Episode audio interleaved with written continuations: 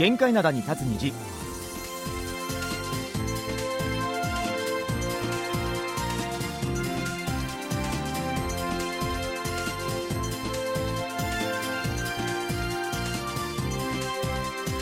リスナーの皆さん、あにわせよ。木曜日の限界灘に立つ虹、金日のイジンヒョンです、えーソウルは今週に入ってからまた少し寒さがぶり返しました。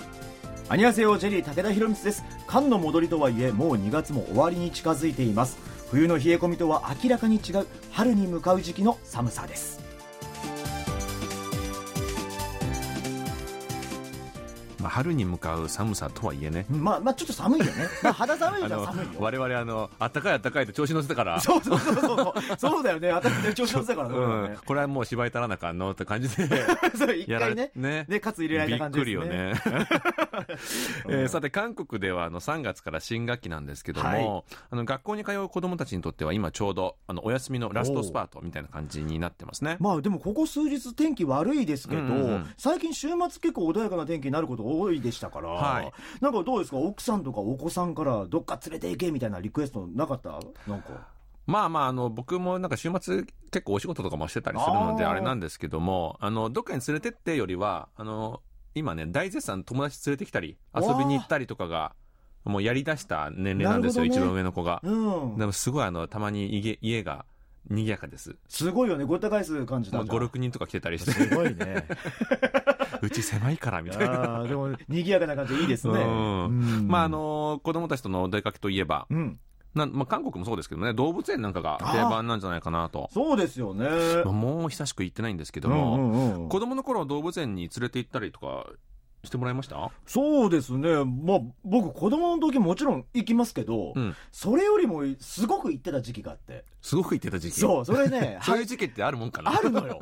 これ俳優始めた、始めたての時期だったんだけど、うんその先生がアメリカ人のスタンダップコメディやってる先生だったのね。ほうほう芝居習ってた先生が、はで、その先生が動物の動きを研究しろって言われて。なるほど。で、よく、本当に僕、あの動物園にノートとペン持って、うん。あの、動物の動きとかをずっと細かく書いてたの。はいはい。だから、例えば鳥とかだったら歩くときにさ、こう、か首が前後に揺れたりするじゃん。うんうんうんうんあれを、そんなずっと言ったらそれ変な人だけどい、や、な、なそそんな感じかなと思って。ででも、それをどっかのタイミングでキャラとして入れるとかね。ああ、なるほど。なんかそれが癖づけみたいな。うん。はあと動物の歩き方とかいはい。をすごい研究してた時、だから1週間に3、4回行ってたわ。だいぶハイペースで。だいぶハイペース。こりゃあ、おまわりさんに声かけられるいや違う違うちょっとお兄さんいいですか？いなんでよ。そんな怪しくないよ。やね、あの、最近ニュースを見て特によく感じることなんですけども、うんうんあの、動物園って、いろいろな動物を飼育しているだけに、あの、国際交流が盛んな施設なんですよね。そうですよね。うん。で、あの、最近話題になってたことだと、日本から韓国へ、レッサーパンダ。ほう。ほうそしてあの、韓国から日本へは、カワウソをお互いに送り合うことになっていて、うんで、あの、レッサーパンダね、予定通り来たんですよ。はいはいはい来て結構なんかネットでも話題になってたんですけども、ただ、なんか、カワウソは、天然記念物のための輸出が認められなかったとかいうことで、ほう。ハプニング。え、これ、ままあ、だ え、何？これ、もらい逃げみたいな。これでも確かにね、このそれぞれの国で保護してる動物違うから、うんう難しいとは思うけど、これ事前にお互い分からなかったのそう、かな。もうそうツッコミですよ。もっと調べてからやれよ、みたいな。そうだよね韓国人としても申し訳ないと。ちょっとちゃんと調べてからやってよ、みたいなことがネットでは書かれてたんですけども、ね。確かに。まあ、あの、今後もこのカワウソをちゃんと約束守るために、うん日本へ送るためにね、あの、申請をやり直しする方向みたいなんですけどうも、ん、楽しみですね。うん。やっぱあの、難しい問題ですよね。はい難しいねいろいろと、きちんとあの、チェックしてほしいな と思いましたけどもに、あの、一方、日本から来てですね、長い間韓国で愛された動物もいるんですよ。ね。で、あの、ソウル大公園のさくらちゃんというゾウさんなんですけども、あの、タイで生まれて、宝塚ファミリーランドで過ごしていたゾウなんですけども、懐かしい地名が出てきましたね。う んえー2003年に宝塚ファミリーランドがあの閉園になってしまって、うんソウル大公園へお引っ越ししてきました。すごい海外移住じゃないですか。そうなんですよ ねえでね、あの、は客に花であの水をかけまくるといおうキャラであの愛されたそうだったんですけども、えーまあ、当時はあの韓日関係良かった頃ですから、あの韓日友好のシンボルとなりました。うんえーそして20年以上韓国で愛されていたんですけども、今月、はい天国へ召されていったということなんですね。あの、59歳で記録上では世界最長寿そうですね。そうなんですね。それだけまあ愛されたのかなと。これ名前もでもさくらっていう名前でしょ、うんいかにも日本風な名前なんですけど、韓国でもそのままの名前使ってたんですね。まあそこでね、名前変えるのもなんだしね。自分誰なんだってなっちゃいま今日すもんね。からなんかね、キムチちゃんとかもいけないじゃないですか。ですよね。であの、うん確かに2010年代以降、韓日関係が冷え込んでしまいましたけども、うんまあ、動物に罪はないということで、まあ、その名前を変えることもなく、んまあ、愛されたということなんですけども。なるほうんみ見たことあります僕ね、多分な、一度ぐらいは、このさくらちゃんいる頃に行ってたはずなんですよ。はいはいはいただ、あの、認知はしてなかったので、はいはいはいさくらちゃんと思って見たわけではないんですけども、うんおそらく多分ね、見てたんじゃないかなと思うんですよね。なるほどね。んまあさっき話の中でそのレッサーパンダもね、韓国に来たっていうことなんで、日本で一時期この、レッサーパンダがこう後ろ足で数秒間立ったってことですごい大人気になったレッサーパンダがいたのよ。風太くんっていうね。はい。だからそういう可愛いブームがまた韓国でも起こればいいななんていうふうに思いながら今聞いてたんですけどね。ただでさえ、あの、パンダですごいブームになったじゃないですか。ねうんレッサーパンダも来るんじゃないかと。来るね。可愛い大先生ですからねち。ょっと立っていただいてね。可愛らしいですけどね。まあ、あの、今は慣らしてる段階みたいなんですけども、公開されたらきっと人気者になること間違いなしだと思います。えーそれでは今日は一足早く桜ソングでスタートしたいと思います。松任谷由実さんの曲のカバーです。MC スナイパーで、ポミオーラ、春よ来い。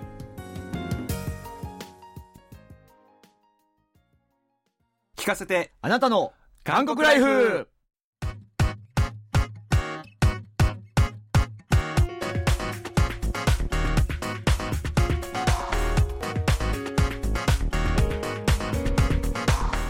はい、えー聞かせてあなたの韓国ライフ。このコーナーでは韓国に住む日本の方や日本に住む韓国の方にとっておきの韓国エピソードを聞いています、はい。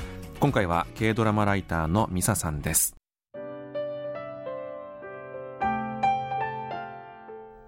2004年のブームで韓国ドラマにハマったというミサさん。それをきっかけに韓国語や韓国の文化にも興味を持つようになりました。現在はソウルで会社員として働きながら雑誌やネットにカンドラについての記事を寄稿する一方ご自身の SNS やオンラインイベントでも積極的にカンドラ情報を発信しています。はいミサさんこんにちはこんにちはこんにちは。軽ドラマライターのミサと申します。はい。よろしくお願いします。僕実はね、ミサさんのブログのこと以前から知っててですね。そうなんですか。そうなんですよ。なんかお会いできて光栄だなとは思ってるんですけどなんかドラマのことね、調べると、必ずトップの方に出てこられる ありがとうございます だからね、リスナーの皆さんの中でも知ってる方大勢いらっしゃるかもしれませんけれども、はいえーミサさんはエンタメ関係のお仕事をされているということなんで、うんうん。まあ、最初のカンドラブームでね、韓国ドラマと出会ったということなんですよね。そうですね。まさに、あの、一番最初2004年のはい。冬のソナタでブームになった、あの時まあそれはなんですけれども、あの時ですよね。ただ、はい、私の場合は実は仕事で見たのが一番最初きっかけでして、はいはい。当時あの私もやっぱり番組を作りたいと思って当時制作会社で働いていたんですけれども、はいはいはいそこであの、まあ、ドラマじゃなかったんですが自分の番組にチェ・ジュさんがゲストで来てくださるってことになってそれで出演者作の「冬のソナタ」「天国の階段」「美しき日々」っていう3作品を見てですね、うんどっぷりハマってしまったっていう感じなんですけれども。自由姫が自由姫がね、はい大でした。からね、あの時はよく覚えてましたもんね。ねそうですね。あなんかバラエティ番組だったんですか？そうですね。はい。へえ、なるほど。その韓国ドラマってやっぱあの、どういうところに魅力を感じられたんですか？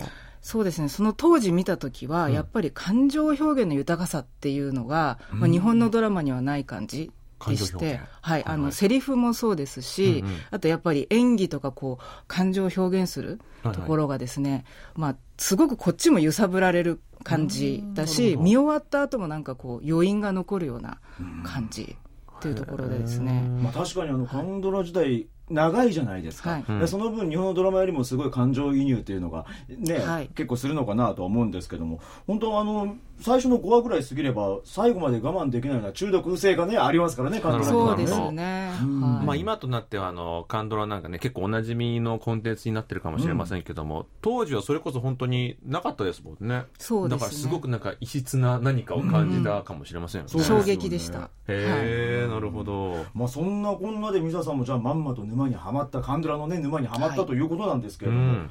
そして現在は韓国ドラマの専門家になってしまったということなんですけれども、うん。会社員と軽ドラマライターの二足のわらじということなんですよね、これね。はい。どういういきさつで今のような状況になったんですか、そうですね。まず、まあ、どうして韓国に住み始めたかということなんですけども、はい。はい。日本ではもう韓国ドラマと全く関係ない仕事。を、まあ、最初はそうやって制作をやったんですけど、その後は全然関係ない IT の仕事をしてたんですけども、へー。趣味で何回も旅行に来てて、まあ、もう好きすぎて住みたいなと 思っていたんですが、はいまあ、日本ですごくちょっとハードに働きすぎちゃって、うん。その働き方にちょっと疲れたっていうか、まあ、じ初めて人生でちょっと立ち止まってみたいなと思って、まあ、計画もなしにとにかく休もうと思って自分が幸せを感じられる韓国に来たんですけれども、たまたまそこで偶然が重なって今の韓国の会社で働けることになったっていうのがまずあ会社員なるほど。ここで。じゃあ最初にいらした時はなんかあの語学研修みたいな形でいらしたんですか？いえあの休みにただあーなるほど今ただ休みに。休みに来ました。長期滞在みたいな感じで。はいはい、行ったり来たりしてもロケ地に行ったりもドラマ見たり好きなことして住んでるように暮らした見たっていう感じ。それって大体いつ頃なんですか？それが2018年ですね。2018年。あでも結構最近って感じですね、うん。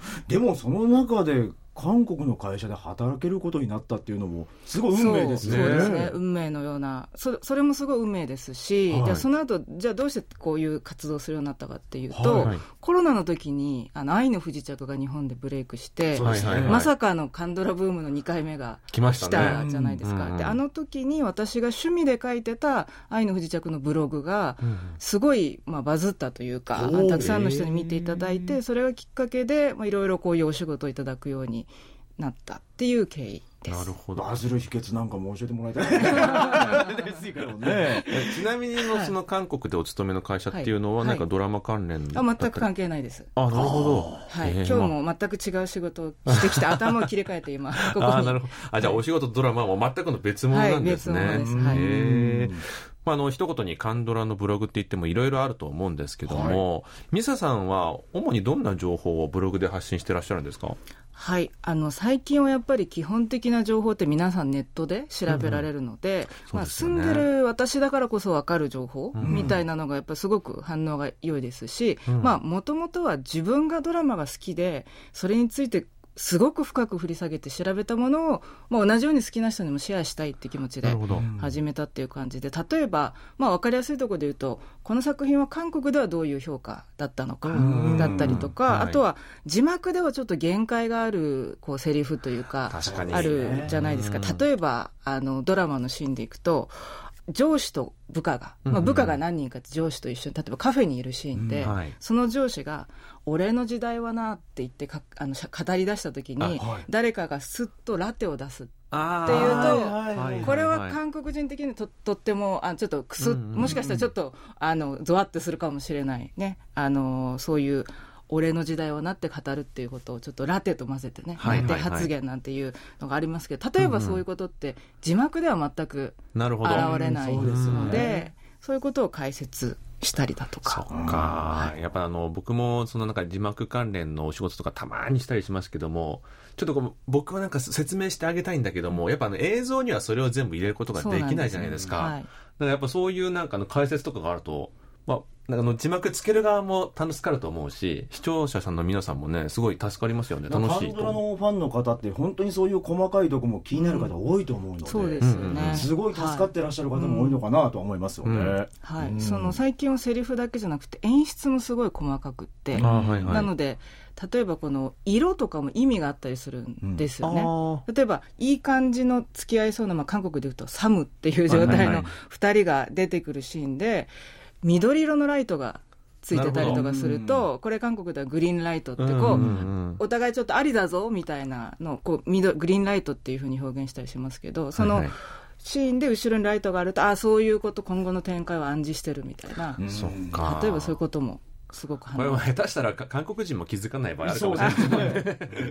なるほど。確かに面白そう、そういうまあ文化的な背景とかそういうことですよね。はい。なんかじゃあ例えば実際のそういう関係者の方に会われて話を聞くっていうのもあったりするんですか、そうですね。お仕事で、まあありがたいことにそのブログのおかげでいろんなお仕事が来るようになって、はい。でそれきっかけで実際に韓国の本当に制作者の方、まあ、プロデューサーさんとかあと、はい。ものすごく大好きな作家さん脚本家さんにもインタビューできたしー。あのそういう機会も最近はありがたいこといただいて。すごい。素晴らしいですね。でねバズったっていうことですからね、うんそうですよね。うん。でもまあ確かにねあの冬ソナの頃のカンドラの視聴者の方と、うん。今の視聴者の方ではやっぱ韓国についての知識ベースっていうのがちょっと違ったりするじゃないですか。当時やっぱおばさま方が多かったですしね。そうそうそうそう、ん。最近は若い子もたくさん見られてますしね。そうそうそう。で日本に住んでる相手がちょっとこう取材しただけでこう得られるぐらいの情報で満足できない人が増えたのかなと。まあニッチなところがより求められる分野なのかなとは思いますよね、うん。そうですね、うん。本当にそうですね、うん、愛の不時着といえばね、うん。あの人気 YouTuber、はい。コチョワサビさんも、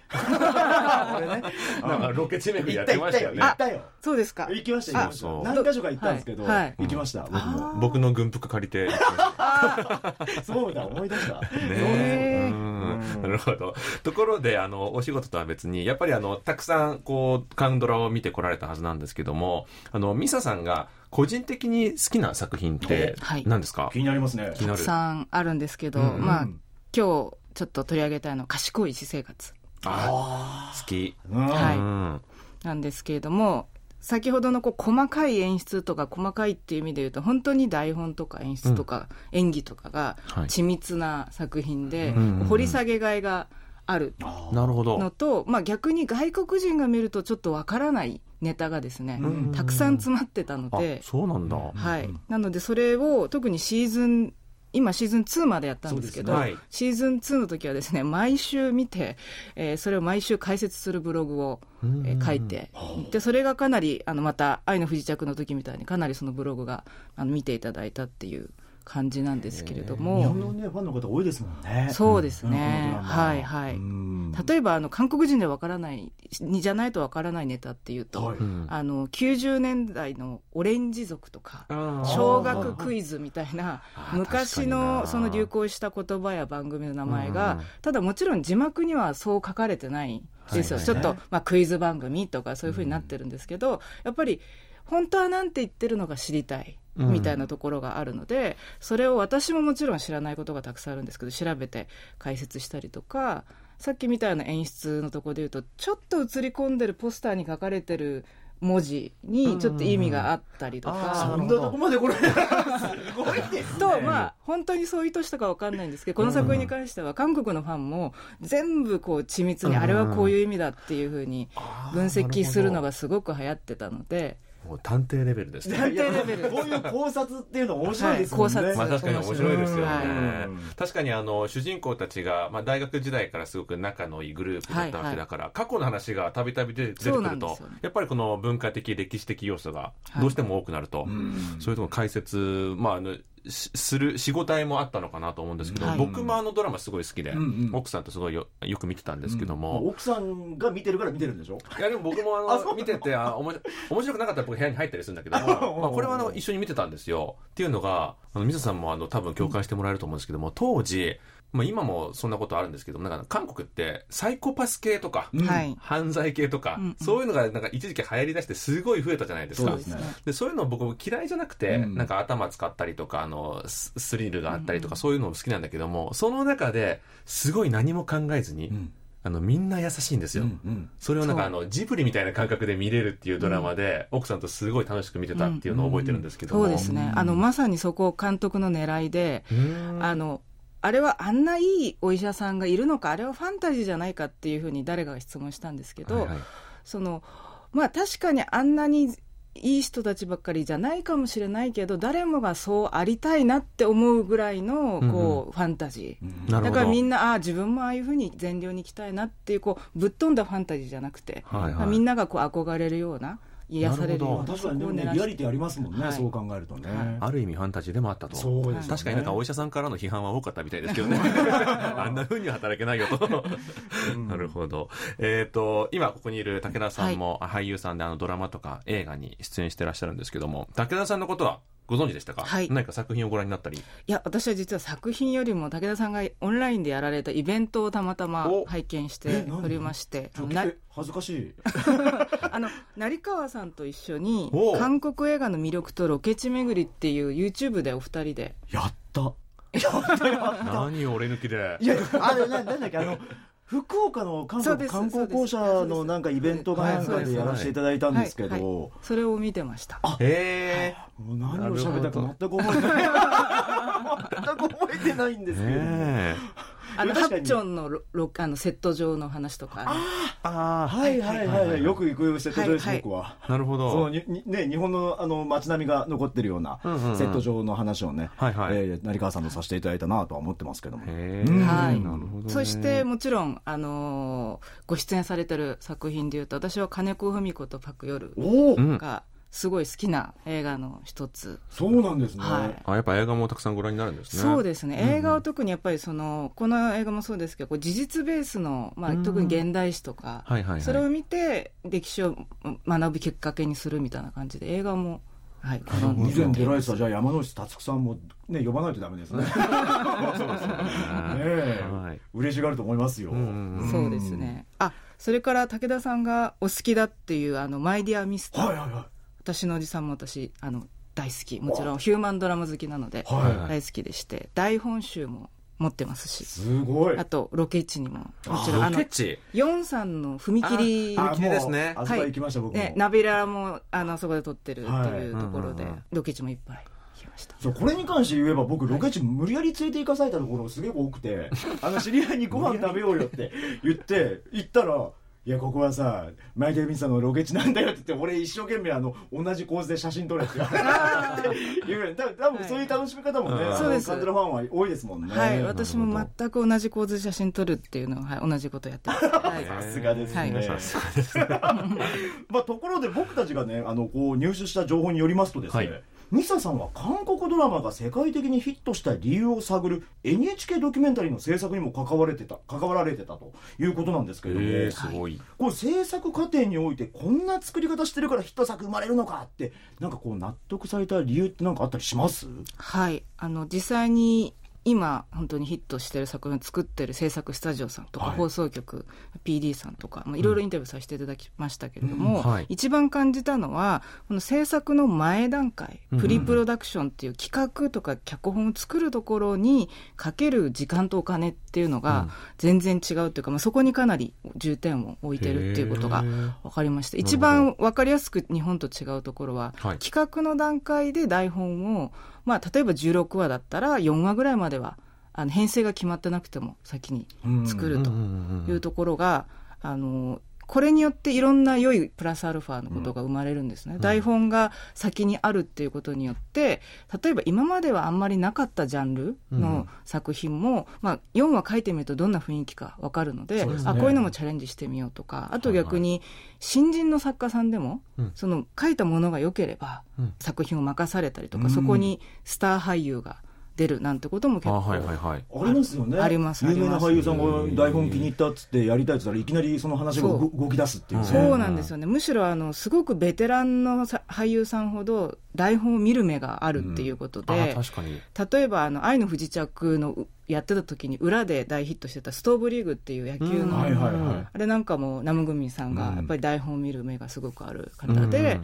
あのもう脚本家今脚本家さんのキャリアが重要なわけじゃないっていうことでね、うんあの選んだっていうことだったりとか最近の作品でいうと「シュルプ」っていう去年ぐらいですかね時代になったんですけどあれもあの作家さんは新人のあ方だったそうなんですね。っていう映画でもこれよくあることでプリプロダクションプリプロの時間がすごい長いのは日本よりも全然長くてあとポストプロダクションっていうそのうん。撮った後のうんうんうん作業時間もはい。日本とは比べ物にならないぐらい時間かけてるからいい作品が生まれるのかなっていう部分はありますよね。あの撮った後は最近はもう CG とか、うん。あとやっぱはいはいはい。色味の補正とか、うんかなり後ろの工程も時間かかるかかりますよね、はい、韓国のエンタメってなんか完璧主義者が多いんですかね。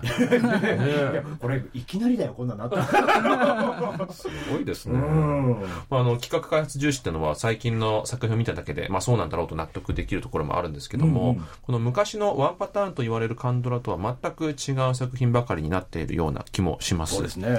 であのミサさんのブログではこうした通好みの情報のほかに、えー、誰でも興味が湧くようなロケ地情報なども発信していらっしゃるんですよね。あの、はい、ご自分でこのなんか場所を特定したりとかもしてるんですか、はい。もちろんです。場所を特定するところから始まりなんですけれども。これはあの、オタクが絶対やることですよね。そうですね。そこはどこかと。はい。あの、韓国語、英語、中国語、日本語で検索すると大体、まず、出てきますし、えー、出てこない場合は、はい、マップの航空写真を使って、大体この辺かなみたいな感じで。い や、でもそれやってらっしゃる方多いんですよね。すごいですよね。すごい。ほんのちょっとしか映ってないのに、あ、ここだって見つけたりね。そうそうそうなんかブロックの形とかね。どうですか？これまで行かれたロケ地の中ですごく印象的だったところって何かあったりしますか？そうですね。やっぱり「愛の不時着」に出てきた38度線で別れるシーンがあったんですか、あのだらっ広い道路に広い道路の。はい、はい、ただ道路なんですけど、はい、すごい重要なシーンですよね。で、ね、あそこなんですけどチュンチョンナムドのタン、えー、タンジン市っていうねあのソウルからずもうちょっと南に行ったとこなんですけど、はいそこのまあ位置は大体さっきの方法で分かるんですけど私の場合はその場所に行って先ほどお話した通り全く同じポジションで写真を撮りたい です。なので、ドローン必要ですよ。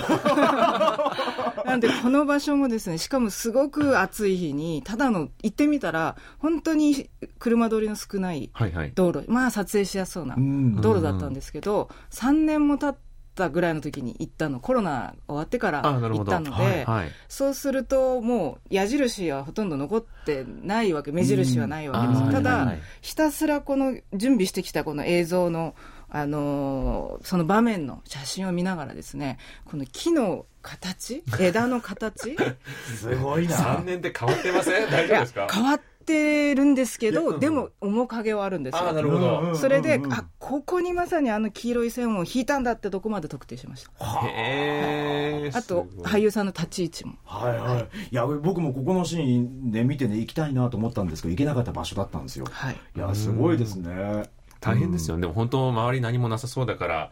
取った後にあの帰る時もすごい大変そうだ大変ですよ。タクシーも捕まらない。でしょうね、はい、ごご飯とかも大変ですよね。大変です。だからあのタクシーのおじさんに何,、まあ、何十分後に戻ってきてみたいな感じでお願いしてやらないとできないぐらい、はい、なんかやっぱこうやって今話聞いてるとあんまり観光客が行かないようなところよく行かれてるじゃないですか、はい。はい、すごいなんかマイナーな地方とかにすごい詳しくなってるんじゃないですか。そうですね。すねあの、本当にもうアプリがあればどこでも行けちゃうので、うん、それこそ KTX とか飛行機乗って地方まで行ったりしてたくさん行ってるんですけど、ただ難点はですね、ロケ地だけを目指していくもので、はい、その場所が本来その、どどういう観光地とかどういう名物があるかとか、そういうことを逆に楽しまずに帰ってきちゃう。もったいないですね。なんかその当時、ご当時のなんか、こう、食べ物とかもね、はい、いっぱいあるでしょうけど、そういうのはもう一切関係なく。はい、もうロケ地だけをめがけて、すごいハードスケジュールで行っちゃうと、なかなか楽しめないので、今年の目標は、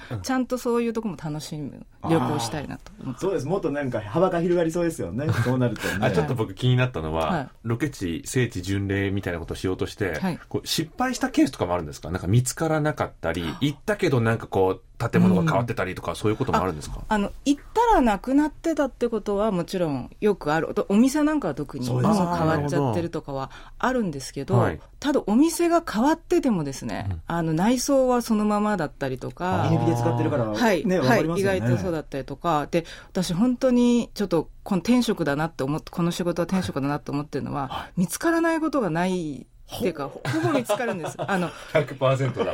一回、あの、駅だけ分かってて、この駅の近くだの前、なんか、ビルだってことだけ分かってて、なんとなく行ったことない場所ですよなんとなく行ったら見つけたりするんですよ。なるほど。刑事じゃないですか。定職もしかしたら刑事なのかもしれないですよね。そこだけで犯人を捕まれるみたいなね。すごいですけども。それだけね、このカンドラへの思い入れがそう強いですよね。っていうことなんでしょうね。うんまあなんかロケ地周りをね、咲いてるのもカンドラがきっかけで、韓国自体に興味を持つようになったからだとは思うんですけれども、うんうんまあ今こうして韓国でお暮らしになっていらっしゃるんですよね。はいはじゃあカンドラ見てなんか知ってた韓国とちょっと違ったな、ここちょっとギャップあったな、みたいな、うんうん。うん感じたことなんかあります？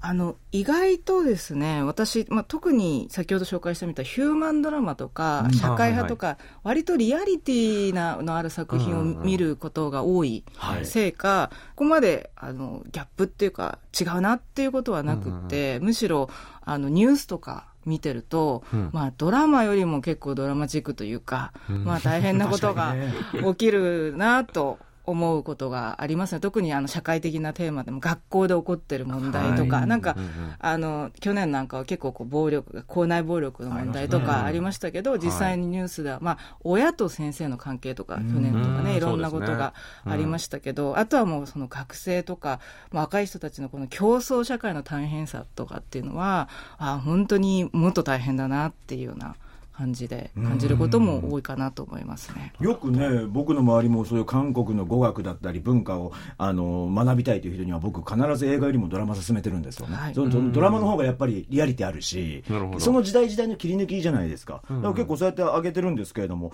例えばまあ今この話さししていただきましたけども、日常生活に関することって、例えばはいご家族だったりは日本にいらっしゃったりするんですよね。そうですね私の場合はあの家族は日本にいてこっちで家族がいるわけじゃないので、はい例えばまあドラマでよく出てくるこう塩モニとの関係とかそういうのは、まあ、まだねその経験をしたことはないんですけど、はい。ただ逆に、まあ、何でもないシーンですから例えば冬でもアイスアメリカーノ飲んでるああみたいな こととか、まあ、コーヒーはもう、ま、セットだよみ、お昼はもうセットだよみたいなこととかが、ちょっと似てるけど、なんか違うっていうか、韓国のあるあるというか、当たり前みたいなことが分かるようになったりとか。あとはその、まあ、どうしてこのテーマが今、韓国で人気があるのかみたいなこととか、うんうんうん。そういう、まあ、よりこう深いところが住む住んだことによって、ドラマの理解にもっと深くできるなるほど。そこの中心にはドラマの理解という中心がねあるからうんねそこが中心に回っていく生活もそれで回ってるのかななんていうふうに思っちゃいますね。そうですね、うん。はい、でも結構カンドラファンの方も、うん。むしろ最近はさっきもちょっと出ましたけど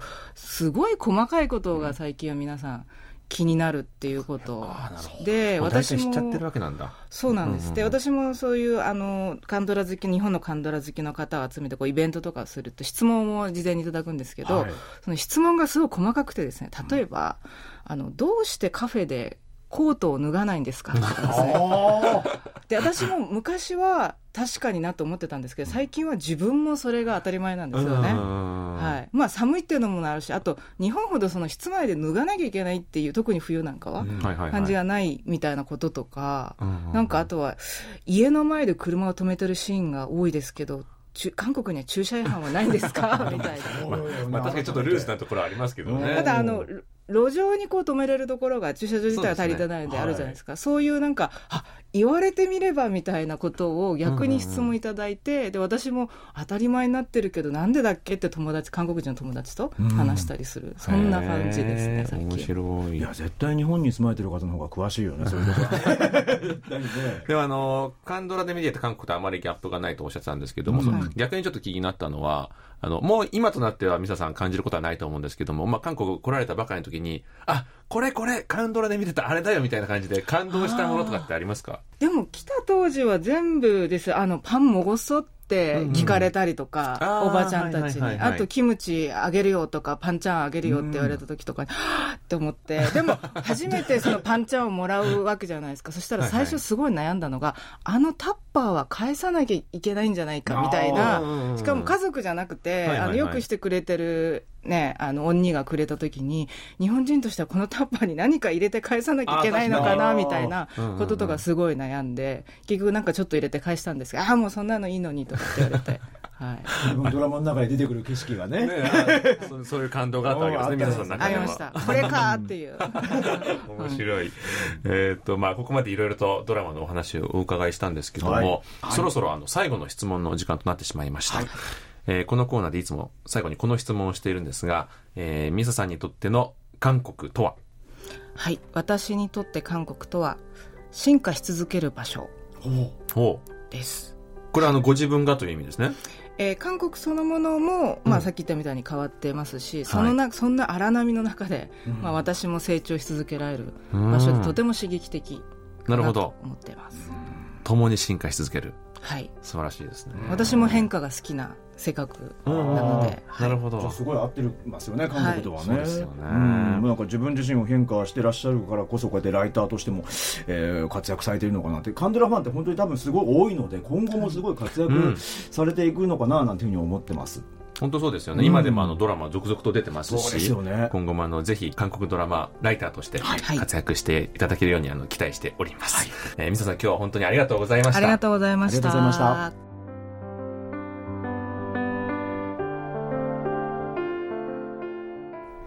えー、それではここで一曲聴いてみましょう、はい、愛の不時着で有名な曲です。ユンミレでフラワー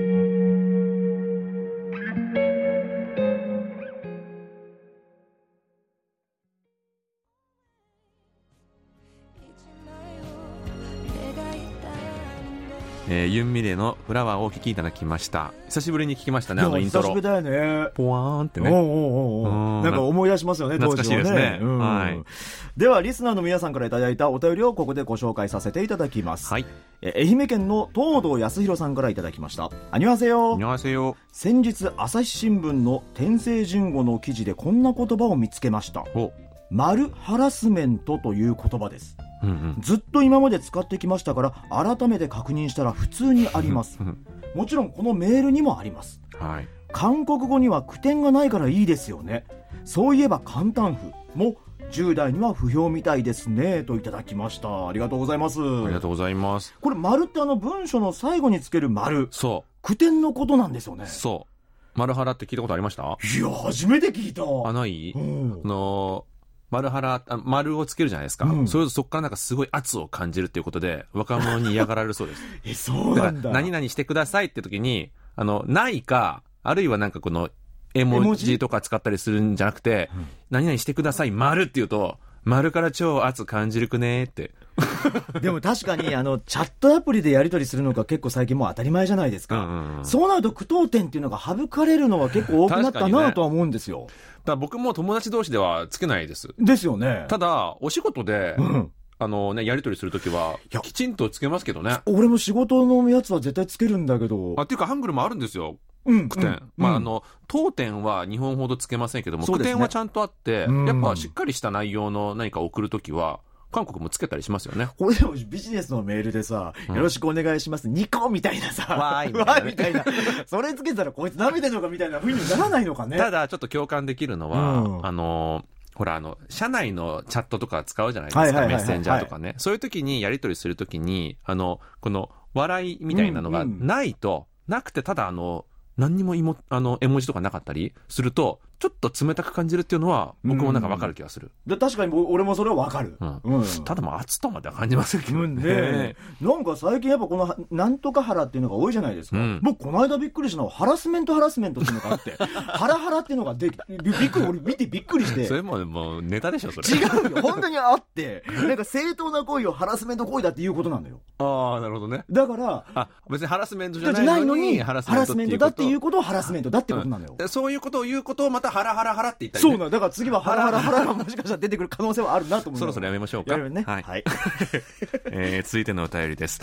千葉県ラジオネームジェレミー如月さんです。はい、えー、トマトジェリーさんこんばんは。こんばんは。私は今は吸わないですが昔、えー、喫煙禁止という表示がないのに吸ったら現場のリーダーに注意されました、はい、自宅前の駅では禁止していますが勤務先の駅では禁止していないのに疑問に思います、はい、といただきました。ありがとうございます、タバコの話出てましたよね。ですよね、うん、だから地域によってやっぱ違いますもんね。そうですね。うん、条例がね。うんうんうんうん。うん。まあ紛らわしいところはあるのまあかなと。そうですよね。やっぱあの日本だと喫煙者の方々ってあの駅前に喫煙所が設けられてるっていう感覚あると思うんですけども、そうですねまああのたまにはみ出てらっしゃいますけどね。うんうんうん韓国ないですよね。だからこれね、一長一短だと僕思ってるんです。うん。これね、ないからこそ結構曖昧な部分が韓国生まれてて。そう。これあの、ヨイド、このね、KBS 周辺のヨイド周辺っていうのは結構整えられてるんです。はいはいあの、喫煙所っていうのがあるんですよ。うんただ他の地域はほぼなくて。ないない。ないじゃないですか。ないですだから中はダメだけど、外は OK みたいな風潮になってるところが結構多くて。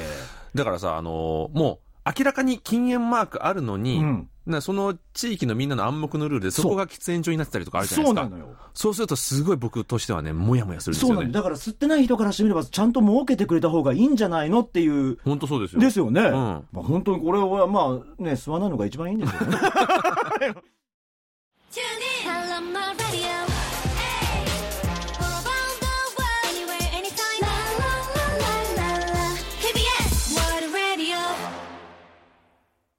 続いてのコーナーは、応答せよ過去のこの日。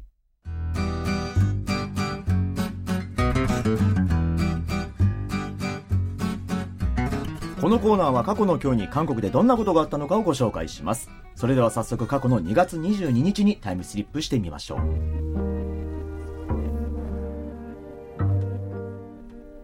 今から46年前のことです。チャンドックン横の小劇場で初めてサムルノリが上演されました。これが韓国のサムルノリの誕生です。サムルノリというのは、チャング、ブクという2種類の太鼓と、クエンガリ、ジンという2種類の金属打楽器を使って音楽を奏でる打楽器アンサンブルです。昔々、農村で演奏されていた音楽をベースに、舞台芸術として成立するようなアレンジを加えて生み出しましたこれを考案し一つのジャンルとして確立させたのは伝統楽器奏者のキム・ドクスさん。本来農村で奏でられていた能楽は通常歩きながら演奏しますがサムルノリは座った姿勢で演奏するのが特徴です。今でもイベントなどの時に上演されることが多いジャンルの音楽なので日本の皆さんも韓国旅行の際に見かけることがあるかもしれません。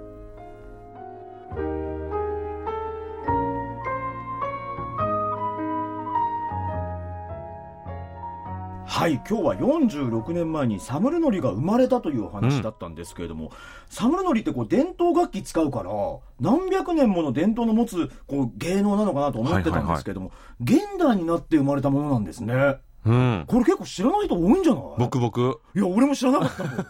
多分原稿読んでてあれ間違えてるよ中山さんとか思ったもん そうよね。本当にいやそ、そうだったんですね。だからやっぱあのた歩きながらやってるのと座ってるので違うってことなんですよね。なるほど。うん、でまあやっぱ使われてる楽器は今おっしゃったようにあの大昔からあるものですから、うん。当然昔の音楽だろうとあの僕も思っていたっていう話なんですけども、えーそれからサムルノリっていう名前なんですけどもあのサムルっていうのは4つのものっていう意味があって、うん。ノリは遊びを意味するんですね。だから4種類の楽器を楽しむ音楽というふうに考えていただければいいんじゃないかなと思います、あとさっき説明にも出てた農村で演奏されていた音楽というのも、うんちょっと日本の方たちからしてみればちょっとピンとこないところかもしれませんけれども、はい韓国では昔豊作を祈願したり収穫に感謝したりする心を込めて農民たちが音楽を奏でる風習があったということなんですよね。はいもしかしたら意味合い的にはちょっとお祭りみたいなのに近いのかもしれませんよね。うんうんうんあの朝鮮時代の農民と聞くと、まあ辛い農作業で生活するのも大変というイメージがあるかもしれませんけども、まあそんな中でも風流を楽しむことを忘れなかったんですね。うん、昔の民衆たちの雅やかなこの一面が見えてくるような音楽ですよね。そうですよね。ん賑やかですよね。うんそれではここで伝統音楽のエッセンスを取り入れたヒット曲を聴いてみましょう。BTS でアイドル。